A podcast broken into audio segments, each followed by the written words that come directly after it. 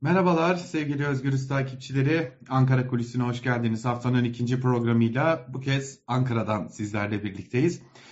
Ee, malum Adalet ve Kalkınma Partisi yani AKP hem ülkeyi 21 yıldır neredeyse yönetiyor hem de 21 yıllık bir siyasi parti. 21. yılını kutladı dün Ankara'da. Ee, şimdi önümüzde bir seçim var. 2023 yılında bir seçim var. Bu seçim nasıl olacak, nasıl bitecek, nasıl sonuçlanacak?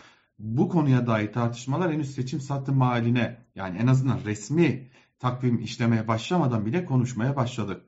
Fakat ilginç bir şey var. Ee, pek konuşulmayan, gözden kaçan ama e, önemli bir konu var. Bu önemli konu önümüzdeki günlerde özellikle seçim sürecinde belki de bizlerin nelerin beklediğini e, gösteren bir gösterge. Cumhurbaşkanlığı Yüksek İstişare Kurulu Cumhurbaşkanı Erdoğan başkanlığında 11 Ağustos tarihinde top bir toplantı gerçekleştirmişti. E, toplantıya Cumhurbaşkanı Erdoğan ile birlikte İsmail Kahraman, e, Köksal Toptan, Mehmet Ali Şahin katılmıştı. Eski meclis başkanları da aynı zamanda bunlar. E, yine Cumhurbaşkanlığı İletişim Başkanı Fahrettin Altun, Cumhurbaşkanlığı İdari İşler Başkanı Metin Kıratlı, MİT Müsteşarı Hakan Fidan ve Cumhurbaşkanı Erdoğan'ın özel kalem müdürü Hasan Doğan da bu toplantıya katılmışlardı. Şimdi toplantının ardından yaklaşık 2 saat sürdü toplantı. Anadolu Ajansı bir haber servis etti.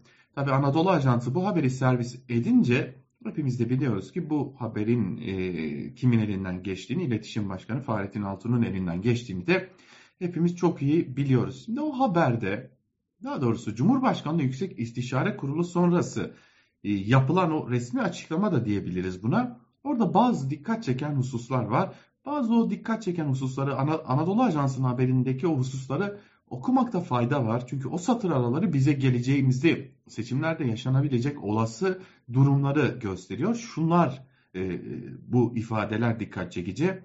Deniliyor ki e, yurt dışında ve özellikle de Avrupa'da Türkiye aleyhinde yürütülen propagandalara bunlar ve bunlara karşı alınacak tedbirler konusunda istişarelerde bulunan kurul üyeleri bu çerçevede Türkiye'deki yabancı vakıfların ve benzeri kuruluşların faaliyetlerini de değerlendirdi. Türkiye'nin demokrasi ve kalkınma yolunda mesafe kat ettikçe, bağımsız adımlar attıkça, Avrupa'nın Türkiye olan husumet düzeyinin de yükseldiğine dikkat çeken kurul üyeleri, Avrupa Birliği üyelik sürecinden terörle mücadele ve sığınmacı konularına, Avrupa'nın Türkiye'ye karşı sergilediği tutarsız, haksız, adaletsiz ve riyakar tutuma işaret etti deniliyor ve esas can alıcı cümle ise şu.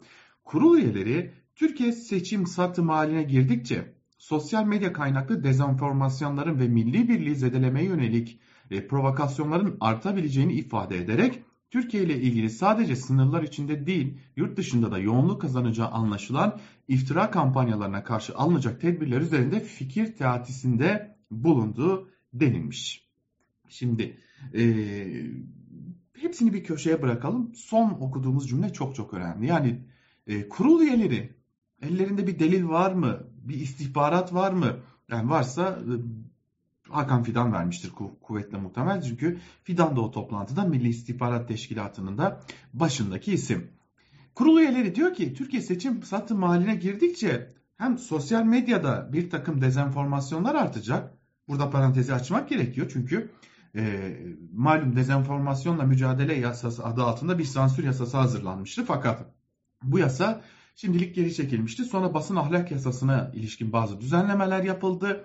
Yetmedi dezenformasyonla mücadele birimi diye yine Fahrettin Altun'un başkanlığındaki iletişim başkanlığında bir birim oluşturuldu. Ee, bu da önemli bir diğer e, husus onu da belirtmekte fayda var. Şimdi deniliyor ki işte bu dezenformasyonlarla biz mücadele edeceğiz. Biz buradan neyi anlamamız gerekiyor? Sosyal medyaya ilişkin ya da basına ilişkin seçim süreci, seçim satım hali yaklaştıkça bir takım kısıtlamalarla karşı karşıya kalacağız. Ama esas can alıcı husus ise hepimizin aklına 2015 seçim sürecini getirecek cümle. Milli birliği zedelemeye dönük provokasyonların artabileceğini ifade etmiş kurul üyeleri. Şimdi son dönemlerde sığınmacılara ilişkin bir takım provokatif paylaşımlar, ırkçı, nefreti körükleyen paylaşımlar, ee, bir yandan e, Alevi derneklerine, Alevi kurumlarına, cemevlerine yönelik saldırı girişimleri, bir yanda Kürt sorununa, Kürt meselesine ilişkin bir takım gelişmeler, sınır ötesi harekat hazırlıkları, e, tüm bunlar bize bir şeye zaten işaret ediyordu. Seçim yaklaştıkça hadi diyelim ki kim hangi elin yönettiği belli olmayan bir takım işler çevrilecek. O çok belli. Artık buradan da kurul üyeleri de dile getirdiğine göre ve o toplantıda istihbaratın başındaki isim de olduğuna göre e, kurul üyeleri de bunu biliyor olsa gerek ki bunu dile getiriyorlar diye düşünelim. Fakat e, bu açıklama pek tartışılmadı, pek konuşulmadı. E, Yüksek İstişare Kurulu'nun bu açıklaması kamuoyunda pek yer almadı ama bu bana kalırsa AKP iktidarının seçim döneminde izleyeceği yolu da e, gösteren bir önemli argüman.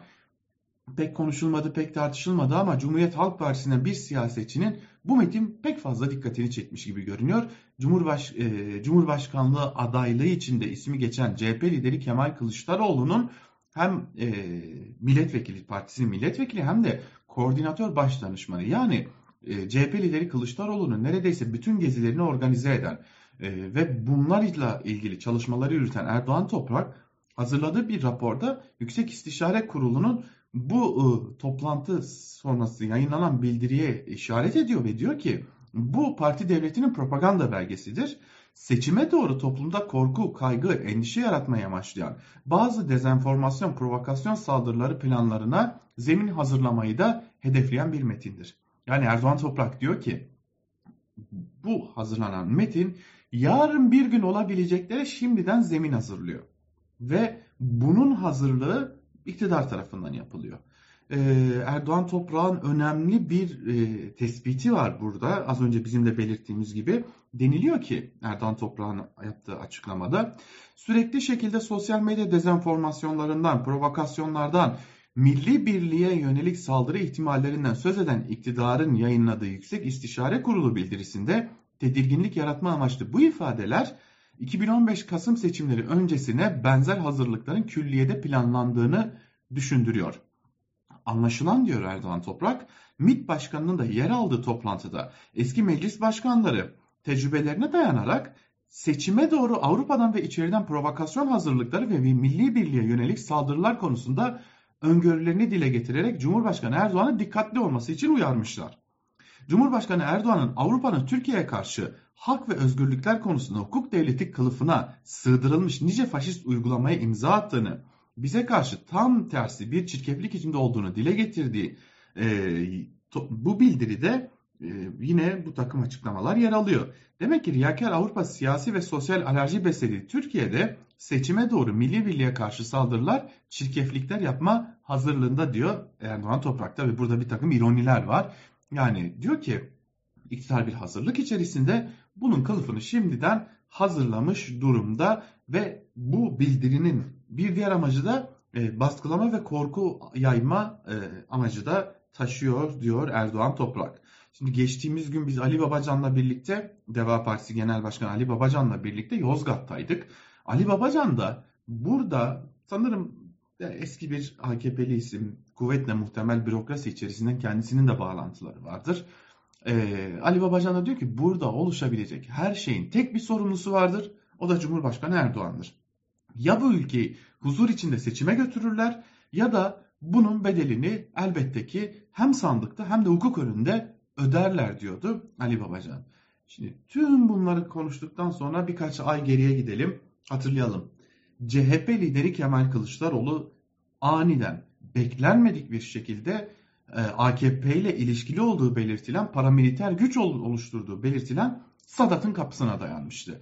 Ve orada demişti ki ayağınızı denk alın, aklınızı başınıza alın, yaptığınız her şeyin farkındayız diye bir uyarıda bulunmuştu. Biz bu uyarıdan sonra yayınladığımız Ankara kulisinde de şunu aktarmıştık.